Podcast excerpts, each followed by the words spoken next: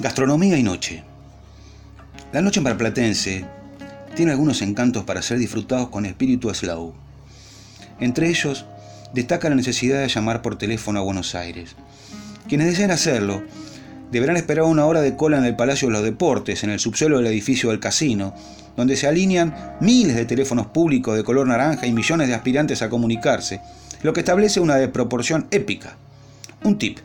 En el Hotel Riviera a tan solo dos cuadras del mencionado palacio, hay escondido en un recoveco del lobby un teléfono que funciona con cospeles y del que nadie parece haberse percatado. Los amantes de la geografía pueden además disfrutar del mapa panorámico de Mar del Plata colgado justo al lado y aprender los nombres de todos los barrios alejados de la ciudad, mientras su papá pelea a través de la línea con su hermano mayor por los avatares sufridos por el negocio de la familia, dejado a cargo de este último en Buenos Aires durante las breves vacaciones. Luego sí, la cena. Las opciones son incontables y muchas de ellas se ubican sobre el corredor de la calle Belgrano. Desde la pisa inmediata de yo, tú, él, que el mozo deposita sobre la mesa aún antes de que el comensal termine de efectuar el pedido, hasta las milanesas insípidas de Renacimiento, desde los asientos sin respaldo de Montecatini Alpe hasta cualquier cosa menos ravioles en Raviolandia 3. Dicho sea de paso, no logramos hallar ni el 1 ni el 2. Desde la comida de utilería de cocina mamá hasta cualquier otro, porque solo memoricé esos cinco.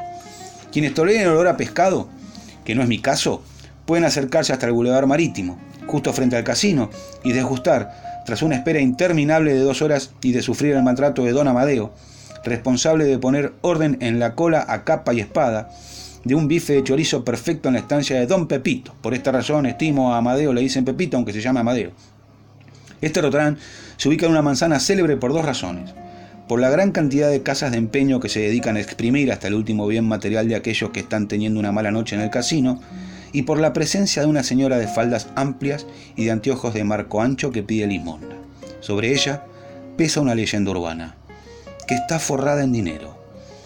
Algo que no se siente tan descabellado cuando se escucha su estrategia de llamar rubio a los morochos que pasan y linda a todas las mujeres, y se ve que los rubios y las lindas le dejan, invariablemente, y aunque la conozcan, unas monedas. Para cerrar la jornada, nada mejor que una caminata pelotonal San Martín, para no perder la costumbre del roce con multitudes generada durante la jornada de playa, y un helado de crema del cielo en macera, seguido de unas fichas en los jueguitos. En este punto, opto por no recomendar el tenebroso Sacoa que queda en un subsuelo con entrada en Rivadavia y salida por San Martín, lleno de humo y oscuridad. A cambio, prefiero pasar mis jornadas de flipper, aunque ya se vislumbra la tendencia del Pacma para el año entrante, en la Pantera Rosa, que tiene pocas máquinas, pero que queda al lado de la casa de mi tía, lo que me da una aliviada sensación de tranquilidad y me predispone bien para dormir minutos después. Horas después, si el llanto resulta efectivo con mis progenitores y acceden a seguir comprándome fichas hasta acabar el resto de dinero de sus billeteras, en mi cambita, envuelto en placentera música funcional del Compostela.